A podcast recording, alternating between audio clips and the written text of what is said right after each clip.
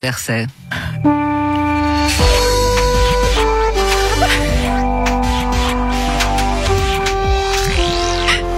en tant que ministre socialiste en charge des affaires sociales, de la culture, des frontières en passoire et de la santé, je dirais qu'il n'est pas facile de contrôler tout le monde. Vous comprenez, Valérie Il faut demander aux douaniers de contrôler chaque passe sanitaire, chaque attestation, chaque test. Bah, c'est leur travail quand même. Oui, évidemment, mais c'est un travail pénible, rébarbatif et contraignant qui ne se fait pas de gaieté du cœur. Mais il est quand même étrange que des gens qui viennent du, dans le pays où le taux de contamination a explosé ne soient pas systématiquement contrôlés comme vous l'aviez promis. Écoutez, vous savez, en plus, nous manquons de fonctionnaires pour ces contrôles et surtout, ça coûte cher. Mais je vous rassure, Valérie, nous avons prévu des contrôles ultérieurs dans le pays qui ne coûteront rien à la Confédération. Ah mais alors, qui va faire ces contrôles gratuitement alors? Bah, les restaurateurs.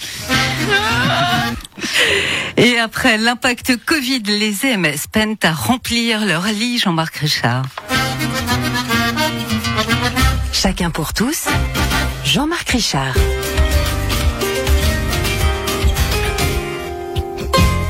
Il dure des plantes celui-là, c'est terrible. Mesdames, messieurs, quand la vieillesse du cœur n'a que la sonde urinaire des monts, le lit de la décrépitude navigue dans les soupes à, aux lentilles de la sénilité.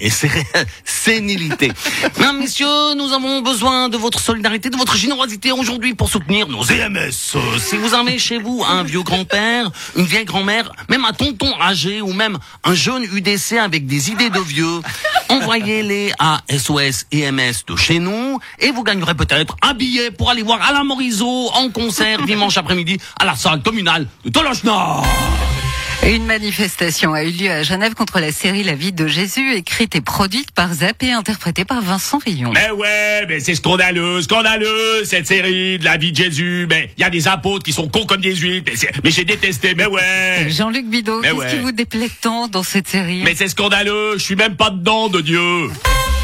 Hier, c'était Halloween. Nous avons demandé à quelques personnalités ce que cela leur inspirait.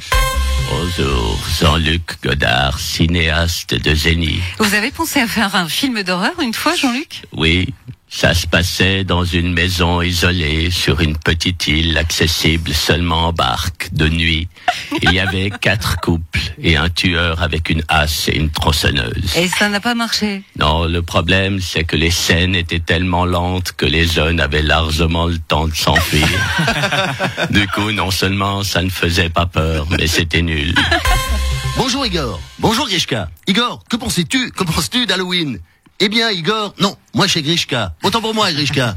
Et c'est déjà oublié Igor. Mais où en étions-nous? Eh bien Gri- Grishka, tu me demandais que qu'est-ce que je pensais d'Halloween? Eh bien Igor, pour moi, comme pour toi, Halloween, grâce à nos gueules, c'est tous les jours.